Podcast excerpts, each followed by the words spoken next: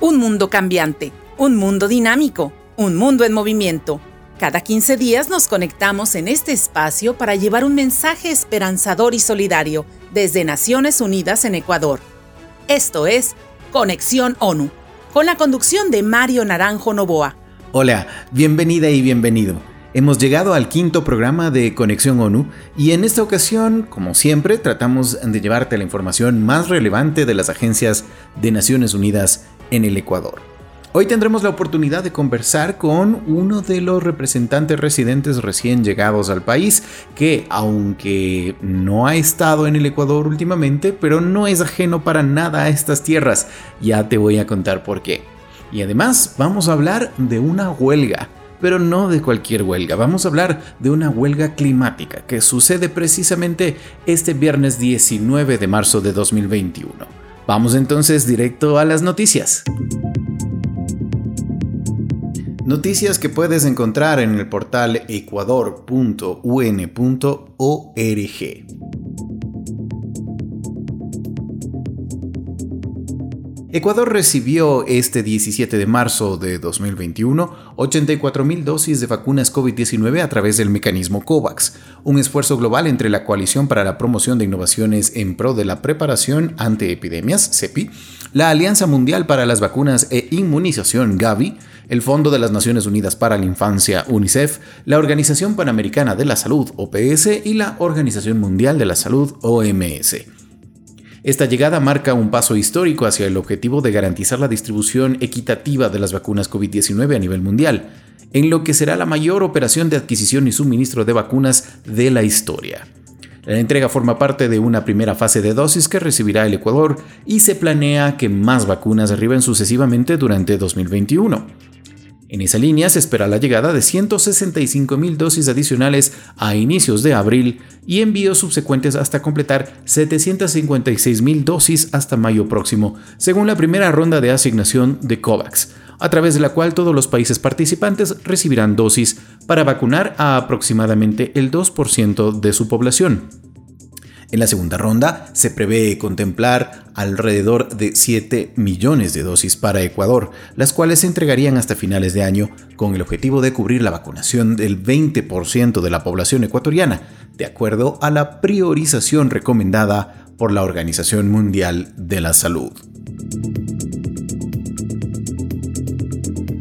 Arrancó la segunda fase del trabajo conjunto entre la Alcaldía de Guayaquil por medio de la Empresa Pública Municipal para la Gestión de Innovación y Competitividad, EPICO, EP, y el Programa de las Naciones Unidas para el Desarrollo, PNUD, en la iniciativa Guayaquil en Marcha. En total, 500 micro y pequeños negocios se beneficiarán de un proceso de capacitación y asesoría en cuestiones administrativas, comerciales, de negociación, relacionamiento con clientes y de transformación digital. La alcaldesa de Guayaquil, Cintia Viteri, destacó que este trabajo permitirá que las y los emprendedores de la ciudad abran futuro y generen empleo en sus negocios. Del mismo modo, Cristina Vinuesa, gerente de Épico EP, indicó que el objetivo es sobre todo promover nuevas oportunidades de empleo y negocio para mejorar la calidad de vida de la ciudadanía.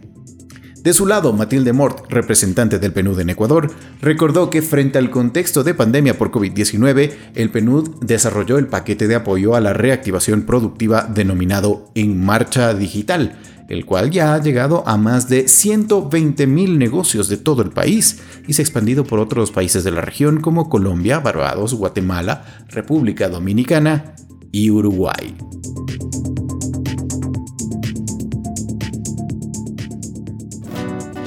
matamushu coronavirus añaumanta covid unguika? Tukuykunata llakichikllak, samaita harkakllak, mushugunguy mikan. Tantanakuykunata ruranallachu llaqtakunaman rikungapapash rinallachu. Mayqankunapash uku rupaywan puri unwiwan uhuwan kunkata nanachihushpaka wasipi sakirinami. Minkakunataq tantanakuykunataq ruranakushpaka karu karulla kapankichik mascarillata churakushpaka ama llukchipankichichu machachina yakukuna cerveza alcohol covid-19 unkuyta harkankapa hampinkapa yanapanchu yakuka COVID-19 unguita harkangapa, hambingapaka mana alichu. COVID-19 unguita charishpaka, pukyaita ushanichu. Samachumi maña, chikan yashka kachun maña. Sinapash, ñukanchipak yura shungu shinchi yachunga, maypimi kawsajungi, chay pillata huyurihunami. Kay kunaka, Embajada de Canadá en Ecuador y Anapayuan Rurashka, Mamayakta Kamachikpak, Organización Panamericana de la Salud Andanakuipapas, Yueikunami Kapan. Personas comprometidas y comprometidos con su labor. Quienes están detrás de los hechos toman ahora la palabra en Conexión ONU. Hoy en nuestra entrevista a fondo en Conexión ONU tenemos la suerte y el privilegio de contar eh, con eh, uno de los recién llegados y recién sumados al equipo de país de Naciones Unidas. Desde el Fondo de Población de Naciones Unidas, precisamente desde UNFPA, nos acompaña ahora mismo Marcus Behrent. Marcus eh, no es lejano al quehacer de UNFPA en Ecuador porque se ha desempeñado ya como director país por algún tiempo, ni tampoco es lejano al Ecuador como tal por algunos detalles que de pronto él nos querrá compartir, pero ante todo le queremos dar la más cordial bienvenida. Marcus, gracias por estar con nosotros en Conexión ONU. Eh, muy buenas tardes Mario, es un placer estar aquí con ustedes. Decíamos que no eres eh, extraño al quehacer de UNFPA en Ecuador porque estuviste un tiempo eh, como director país precisamente para eh, Ecuador, mientras Mario Vergara estaba también como eh, representante local. Cuéntanos un poquito cómo fue esa experiencia, cuántos países tenías a tu cargo. Sí, efectivamente. bueno, mi, posición anterior fue como representante para el Perú. en Lima, en Perú, y desde el Perú cubría también como director de país la oficina aquí en el Ecuador, como también la oficina de enlace que tenemos en Santiago de Chile. Así que tenía la suerte de, poder visitar de vez en cuando Ecuador, familiarizarme con el programa del UNFPA en, el, en Ecuador aquí con eh, nuestro colega Mario Vergara, que recién se jubila, pues teníamos un representante nacional con mucho, mucha experiencia, mucha trayectoria, también trayectoria internacional. Así que lamentablemente no tenía que venir muchas veces, pero sí, sí tuve la oportunidad de, de acompañar la parte programática eh, de visitar también las provincias donde estamos. Estamos más que nada en el terreno en las provincias del norte, en lo que es la frontera norte, entre Esmeraldas, eh, Carchi y Sucumbío. Y, pues eh, para finales del año el UNFPA decidió de otra vez tener un representante residente en el Ecuador y yo levanté la mano. Así que eh, estoy aquí desde el día 21 de enero de este año y muy contento de estar aquí de regreso en el Ecuador. Y es interesante precisamente esta transición en medio de unas condiciones un poco extrañas, no solo para viajar el traslado, sino además de la necesidad del, apoyo y del trabajo de las agencias de Naciones Unidas. Eh, ¿Cómo crees que eso impactó en, en el quehacer tuyo venir en medio de una pandemia? Eh, pues como tú bien dices, eh, eh, realmente la pandemia tuvo el impacto directo en, las personas, con, todos los enfermos, el exceso de mortalidad, etcétera, pero también tuvo un impacto en general en, el sistema de salud, en el sistema de atención a violencia basada en género, etc. Eh, eh, ya podemos hablar un poco más de eso. Pues para mí personalmente, eh, como también estaba a cargo de la oficina de Chile, había pasado los últimos cuatro meses en, Chile y de ahí cubría la región, así que yo vine en vuelo directo. Eh, pero como bien dices, por, por, las, tocando por, por, Lima, pero no desembarcando por el tema de las cuarentenas, que te tienes que encerrar 14 días y, y, realmente no fue muy eh, eh, fácil. Pero aquí estamos y, y, como te decía, muy contento de estar de regreso porque te comento que yo soy del sur de Chile, soy chileno de habla alemana, del sur como somos algunos ahí en el sur, y, pero tuve la suerte de crecer aquí en Ecuador. Hice mi colegio en Guayaquil, en el Colegio Alemán de Guayaquil, y después del bachillerato eh, seguí con estudios en Alemania, estudié medicina, pero sí regresé después a hacer mi año rural acá.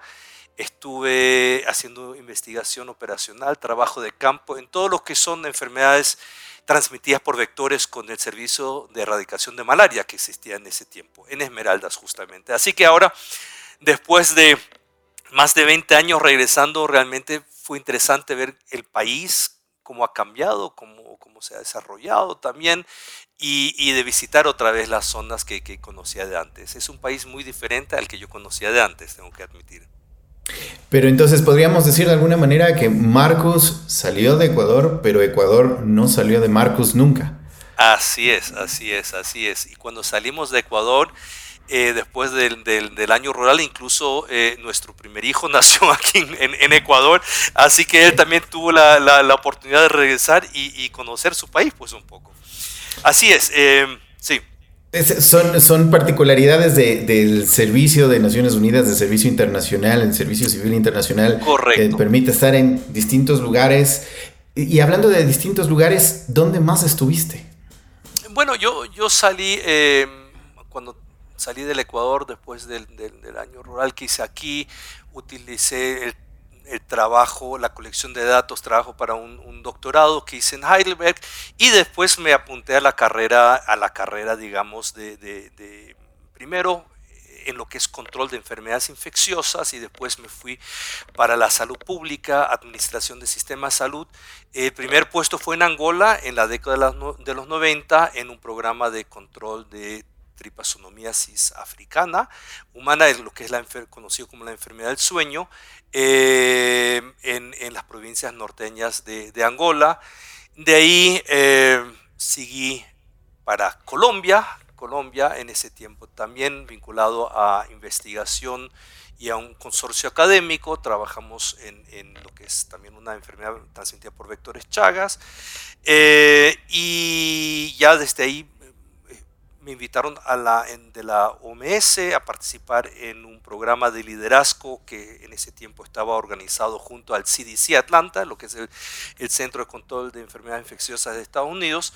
Em, estuve cinco años en, en, la OMS en Ginebra, un trabajo muy fascinante, en otro rol completamente diferente, eh, de, de un, rol técnico, de asesor técnico para, para, ciertas cosas en el Departamento de Erradicación, Eliminación y Control de Enfermedades. Pero después de cinco años me picó otra vez y, decidí salir otra vez al terreno y se presentó la oportunidad de, de, seguir con la, con la cooperación técnica alemana.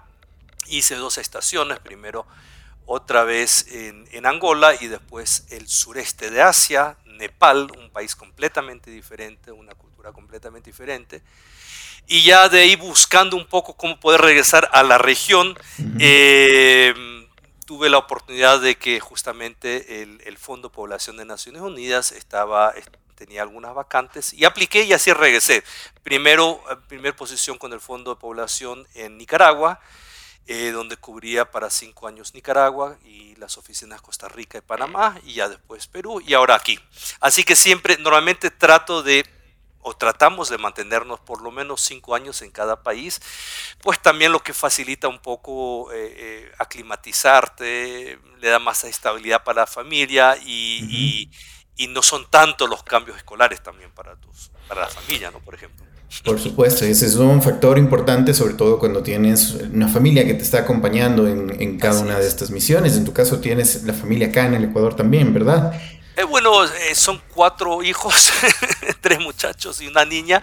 Ya los tres mayores eh, ya están en, en, en, la universidad o ya terminaron la universidad.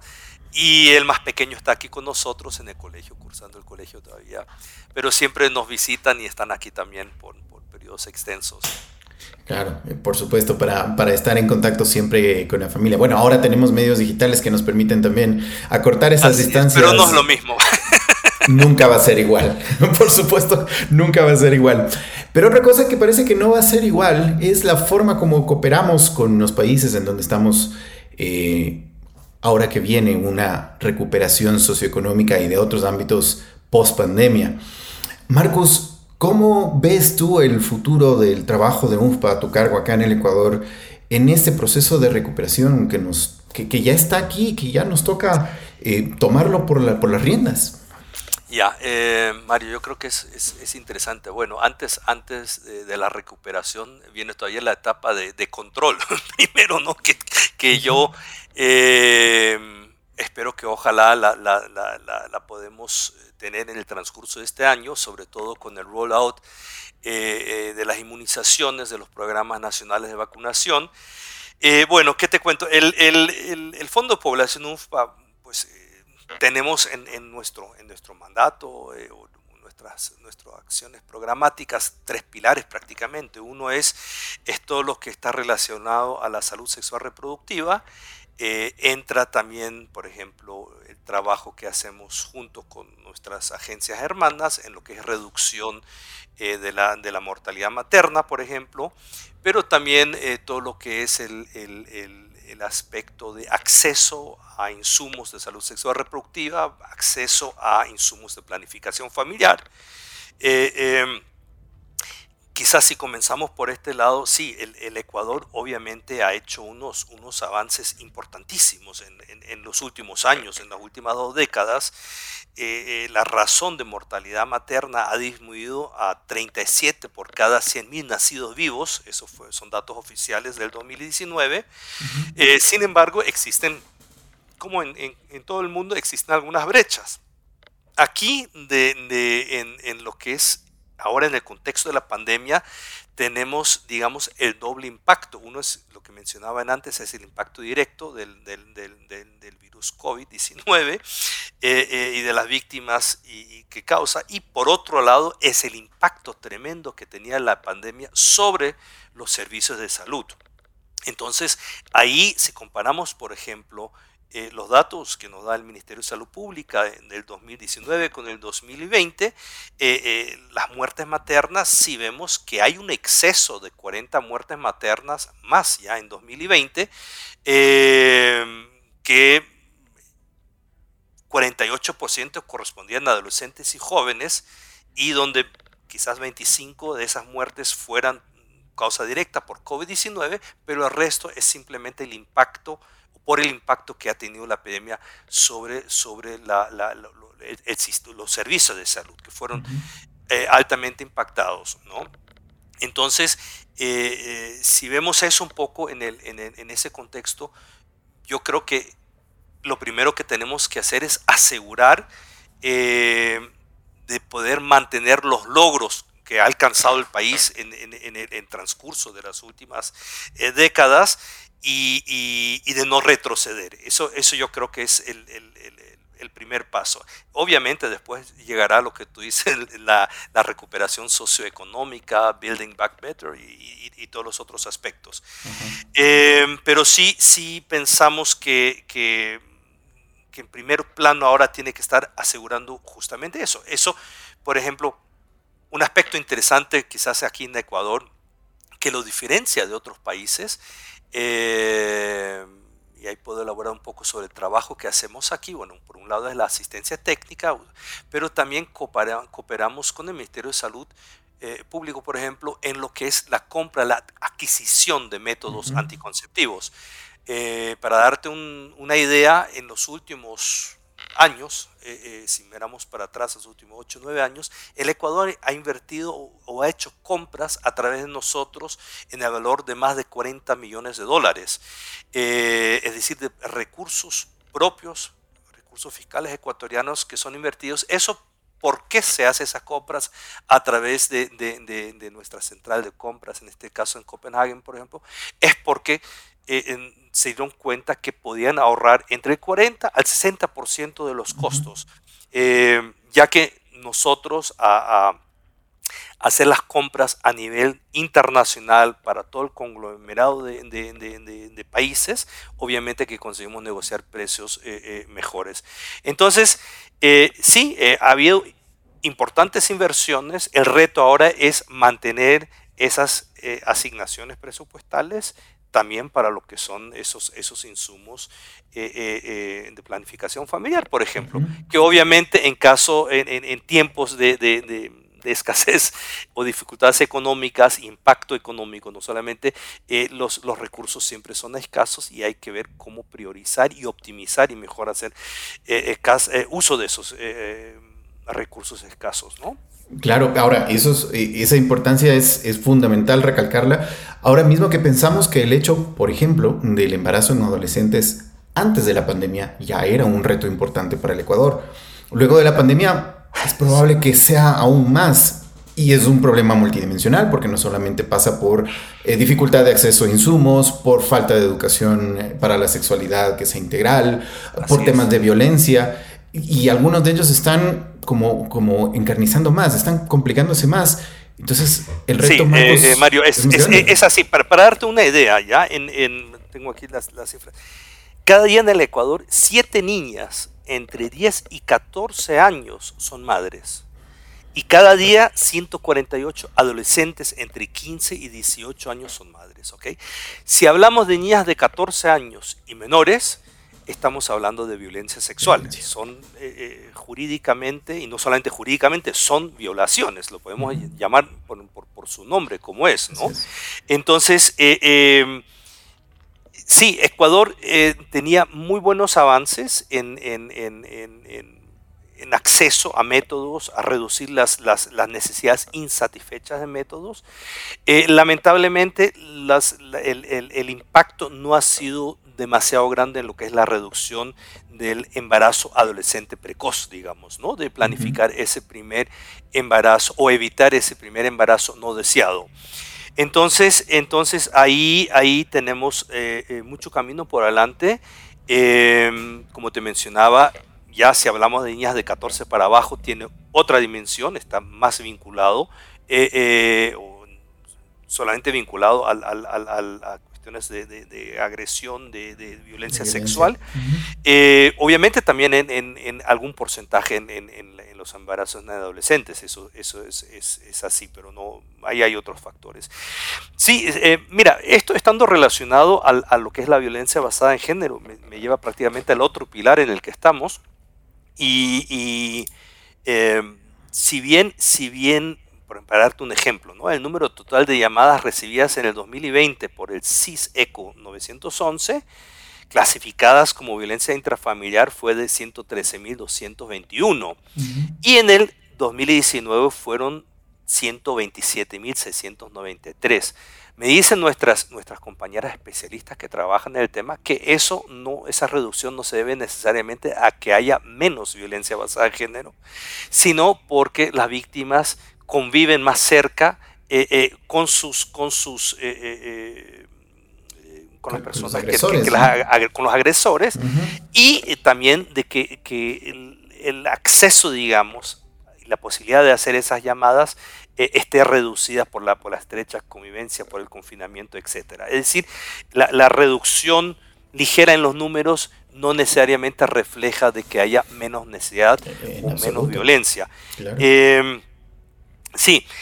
Eh, em, las atenciones también por violencia basada de género en el Ministerio de Salud Pública decayeron en un 62% entre marzo y mayo del 2020. Ya si los comparamos al, mismo espacio de, tiempo del año 2019. Eso es eh, en paralelo a lo que antes me refería al impacto en, los servicios de salud. Obviamente eh, eh, también tiene, tiene el, COVID-19 o la pandemia también tiene un impacto en los otros, en los otros servicios eh, esenciales eh, eh, del Estado. Entonces, yo creo que em, recuperar, digamos, o mantener los logros, lo, que se tenía es, el primer paso y después veremos cómo, cómo, cómo, podemos seguir, ¿no? Quizás un dato ahí, el 65 de cada 100 mujeres en Ecuador han experimentado por lo menos un hecho de algún tipo de violencia o algún tipo de los distintos ámbitos eh, a lo largo de, su vida. Eso según eh, eh, datos que nos reporta el INEC del 2019, ¿no? O sea, es, es también un, área de trabajo donde hay mucho camino todavía por, por recorrer. Sí, por supuesto. Y, había un, tercer pilar que, que tú mencionabas precisamente, si nos lo puedes contar también. Ahora sí, bueno, el, el, fondo de población, el, fondo de población está en todo lo que es eh, eh, población y data, generación de datos. Eh, nuestro socio natural ahí es el, INEC, cooperamos en las distintas rondas en lo que es la preparación, la ejecución y después el, trabajo con los datos de los censos, que normalmente se llevan de, 10 a 10 años, pero también en los datos administrativos. Eh, em, ahí vemos que Ecuador tiene un, baúl de datos eh, a su disposición, un excelente trabajo y, nuestro trabajo es también la asistencia técnica con las instituciones del Estado en lo que es la utilización de esos datos eh, eh, eh, y, cómo procesarlos, filtrarlos, sacarlos y cómo utilizarlos también después para, para la planificación. ¿no? no solo es, el, mejor registro, sino también la buena utilización de la data. ¿no? Exactamente, exactamente. No es suficiente tener los datos nomás y tenerlos eh, encerrados datos, sino de utilizarlos para la planificación. Eh, y, sí, ese es el, otro, otro, pilar donde trabaja el, Fondo de Población de Naciones Unidas. Y para terminar, pues eh, algo transversal son nuestras actividades en sintonía con las agencias hermanas y con el sistema de Naciones Unidas nuestras contribuciones en lo que es la respuesta humanitaria, justamente en, lo que es eh, salud sexual eh, eh, reproductiva, pero violencia basada en género, y ahí más que nada estamos en lo que es, la frontera norte. ¿no? Es una zona de la que no podemos quitar la mirada ni un instante, pero yo creo que eso necesariamente lo tendremos que conversar en una segunda porque se nos quedan tantas cosas por conversar, Marcos, que bueno, que sea un perfecto pretexto para volverte a tener en los micrófonos de conexión. con, mucho, con mucho gusto, estamos eh, a la orden, tanto yo como también eh, eh, las colegas que, que, que están en las diferentes áreas técnicas, con mucho gusto, estamos a la orden cuando, cuando quieran. Y que es un equipo envidiable el que tiene a su cargo Marcus Beckrent, representante residente del Fondo de Población de Naciones Unidas. El, trabajo siempre es en, equipo y con las especialistas, tanto programáticas, temáticas y obviamente también todo con el, respaldo de la, de la parte administrativa, que también siempre es, juega su rol importante. Así que sí, es bueno que, que lo mencionas, el equipo es todo ahí. Gracias Marcos por tu tiempo y seguro nos volvemos a encontrar. Listo, Mario, un placer. Abrazo.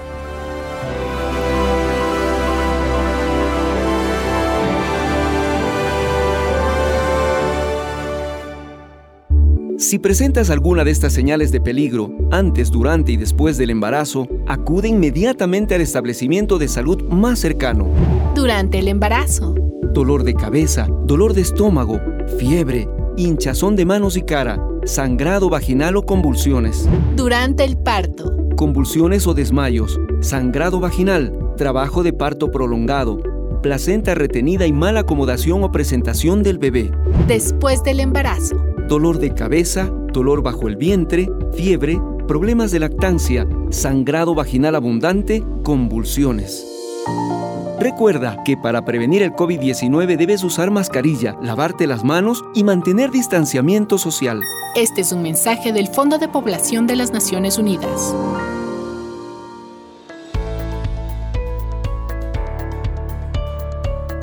Ahora, te invitamos a pasar de la información a la acción. ¿Cómo puedes involucrarte? Aquí te lo contamos. Este es el segmento de Conexión ONU en donde pasamos de la información a la acción, por supuesto. Y la acción viene hoy comandada nuevamente por las y los jóvenes que hacen algo por el país y por el planeta también. Se viene una huelga. Mm, pues sí, pero no vamos a salir a las calles ni mucho menos. Ni vamos a tampoco a protestar de otras formas que no vienen al caso. Vamos a protestar, por supuesto, pero lo vamos a hacer con conciencia climática. Eso es lo que queremos conversar ahora, precisamente que tenemos la suerte de juntar a los micrófonos de Conexión ONU a Belén Gómez. Belén es estudiante de fisioterapia y forma además parte de la organización juvenil Fridays for Future Ecuador. Asimismo, esta organización hace parte de Fridays for Future Internacional y Most Affected People in Areas, las, áreas, eh, eh, las personas y las áreas más afectadas en, español. Eh, la organización se llama MAPA y esta es parte también de una alianza eh, que se organiza para la huelga climática global. Pero no voy a contar más, sino voy a dejar que sea precisamente Belén que nos cuente un poquito primero de qué se trata Fridays for Future Y después, ¿de qué se trata esta huelga climática global que sucede precisamente hoy, 19 de marzo? Bienvenida, Belén. Hola, buenas tardes con todos. Muchas gracias por invitarme. Les cuento, eh, Fridays for Future es un movimiento de jóvenes que comenzó con el activismo de Greta Thunberg, una joven de 15 años que prácticamente se paró y dijo hasta aquí a los eh, gobernantes de su país. Entonces creo que los jóvenes alrededor del mundo estamos inspirados por ella porque como una niña de 15 años fue a decir basta y nosotros no. Y más eh, yo me inspiré por ella porque dije... Eh, somos de países latinoamericanos que casi no somos tomados en cuenta, entonces tenemos que alzar nuestra voz. Y por eso eh, fundé Fridays for Future Ecuador y ahorita ya estamos formando parte de la huelga climática. Perfecto. Y Belén, ¿de qué se trata entonces esta huelga climática?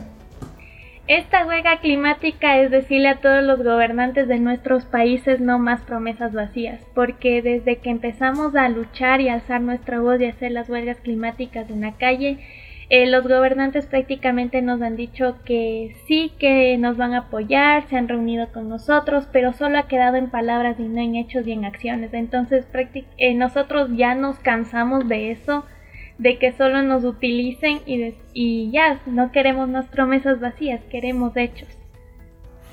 Es momento entonces de hacer un llamado a la acción precisamente. Eh, ¿Cómo, cómo eh, nos habías contado cómo comenzó esta idea de, eh, Fridays for Future y cómo a ti te surge precisamente esa motivación para hacerlo también acá en el país? ¿Cómo has logrado congregar más voluntades, más jóvenes entusiastas como tú para que hagan parte de Fridays for Future? Bueno, principalmente yo nací en La Tacunga, tengo raíces indígenas por parte de mi mami, entonces eso fue lo que me motivó a luchar y a alzar la voz. Entonces la lucha principal es luchar por los pueblos indígenas y la justicia climática que están relacionados los dos. Eh, ya vamos a cumplir tres años desde que la fundamos aquí en Fridays for Future Ecuador y el primer año eh, la verdad era como que Fridays for Future Ecuador no tenía mucha, mucha voz o no era muy conocido, sino era conocido el internacional. Pero gracias a varias organizaciones como los jesuitas, mi universidad mismo y otras organizaciones que eran pequeñas, eh, se unieron a Fridays for Future Ecuador y ahora estamos como que más unidos y estamos buscando que se declare emergencia climática y ecológica a nivel nacional. Ok, eh, esta, em, esta preocupación también como que se visibilizó a través de un ejercicio que se hace el año anterior en una encuesta de percepción climática, ¿verdad? Em, esto con el apoyo de UNICEF y la herramienta EU Report, de la que ya hablaremos en siguientes ediciones de Conexión ONU, pero cuéntanos un poquito cómo fue ese, ese desarrollo de esa encuesta y si de pronto tienes ahí detalles de lo que em, surge precisamente de este estudio de percepción.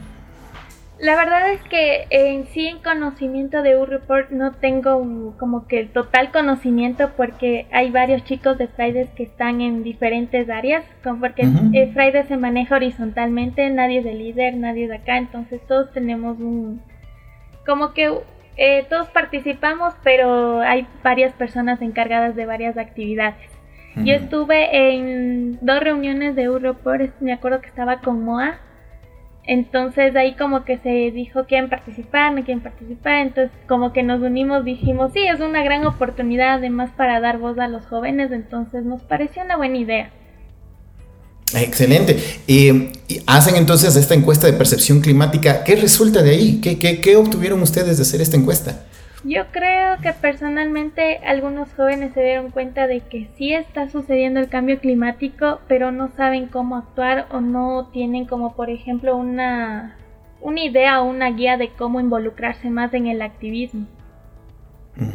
¿Y qué crees tú entonces que puede ser algo que les motive a las y los jóvenes de nuestro país, sobre todo, a participar en acciones que vayan encaminadas a frenar el cambio climático? Yo creo que todos los jóvenes ahora ya nos quitamos la venda de los ojos y dijimos, sí, el cambio climático está sucediendo y ahorita nos está afectando, como en varias provincias del país mismo se puede ver que es el cambio climático. O sea, algunos dicen, no, esto ya ha pasado, pero no, es el cambio climático que ya nos está afectando. No nos está afectando como en otros países, pero sí nos está afectando y yo creo que los jóvenes ahorita eh, estamos como que hartos de que el gobierno solo le dé importancia a unas noticias o prácticamente no informe lo que debe informar y nosotros mismos tenemos que salir a las calles poniendo en riesgo nuestras vidas y alzar la voz y hacer conocer lo que realmente está sucediendo a nivel nacional. Em, si tú pudieras de alguna manera como resumir en chiquito para explicarle a alguien que no tiene idea de cambio climático, ¿qué es lo que pasa en el país? Por no decir en el mundo, por supuesto, pero ¿qué es lo que pasa en el país debido a este, esta desatención que hemos tenido con, el clima, con, nuestro medio ambiente por tantos años? ¿Cómo le explicarías? Eh, yo les diría que el cambio climático es como el ser humano, que es el animal más inteligente del mundo, ha entrado y ha ido destruyendo la naturaleza, acabando con los bosques, la flora y la fauna y en general. Y que nosotros, eh, Ecuador es un, a nivel, está reconocido a nivel internacional como el más biodiverso del mundo, entonces nosotros como jóvenes tenemos que protegerlo, tenemos que salvarlo. Hay especies únicas que solo se encuentran aquí en el Ecuador, no tanto como de animales, sino de, plantas. Y somos los únicos que estamos poseyendo eso, pero si el cambio climático nos viene y nos afecta, como por ejemplo los polos, que ya, ya no hay polos, los osos están yendo a otros lados, se están muriendo, hay fotos, videos que a cada rato salen que se están muriendo, entonces si nosotros no tomamos acción y, y salvamos a nuestro, que se podría decir nuestro paraíso chiquito, porque yo así lo veo, vamos a terminar así, como en el Polo Norte ya no vamos a tener animales, ya no vamos a tener flora y fauna, y los pueblos indígenas son los más perjudicados porque prácticamente ellos no han colaborado con el cambio climático y ellos son los que salen más a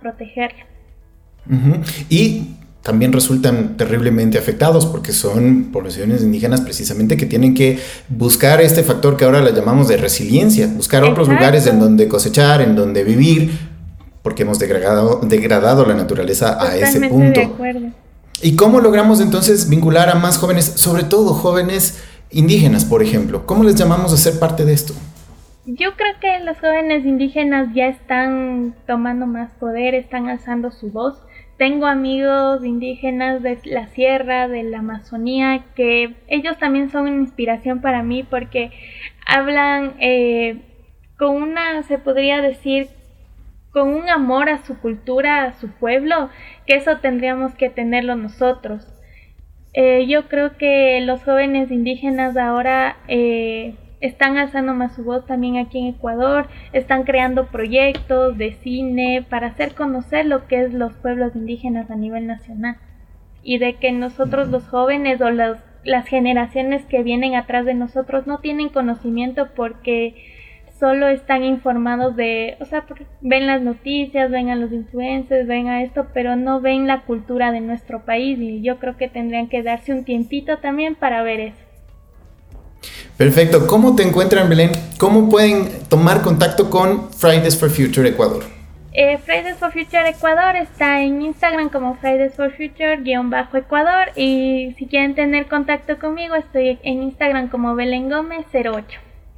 Perfecto, y es Belén Gómez desde Fridays for Future Ecuador, parte del colectivo Tandari, que también trabaja en U-Report junto a UNICEF, Huelga Climática Global. Hoy, 19 de marzo, precisamente. Gracias, Belén, por haber estado con nosotros en Conexión. Muchas gracias a ustedes. Para que nadie se quede sin estudiar, conoce el plan educativo COVID-19 que tiene tres fases 1. Educación desde casa con diferentes recursos pedagógicos y tutorías a distancia. 2. Alterna el estudio entre casa y escuela para que nadie se quede fuera del sistema educativo. 3. Retorno a las aulas cuando se supere la emergencia sanitaria. Este plan brinda herramientas de aprendizaje y apoyo a las familias para que la educación no se detenga. La educación es el camino. Un mensaje de UNICEF, UNESCO y ACNUR, en colaboración con el Ministerio de Educación. Nos tenemos que despedir en esta ocasión, pero, por supuesto, te quiero comprometer a que dentro de 15 días nos volvamos a encontrar. Mientras tanto, no dejes de pasar por nuestras redes sociales, Facebook, Twitter, Instagram, ONU Ecuador. Así nos encuentras. En nuestro sitio web, por supuesto, ecuador.un.org. Hasta el próximo episodio de Conexión ONU. Un mundo donde todas las personas prosperen en paz, dignidad e igualdad en un planeta saludable es nuestra razón de ser y trabajar cada jornada.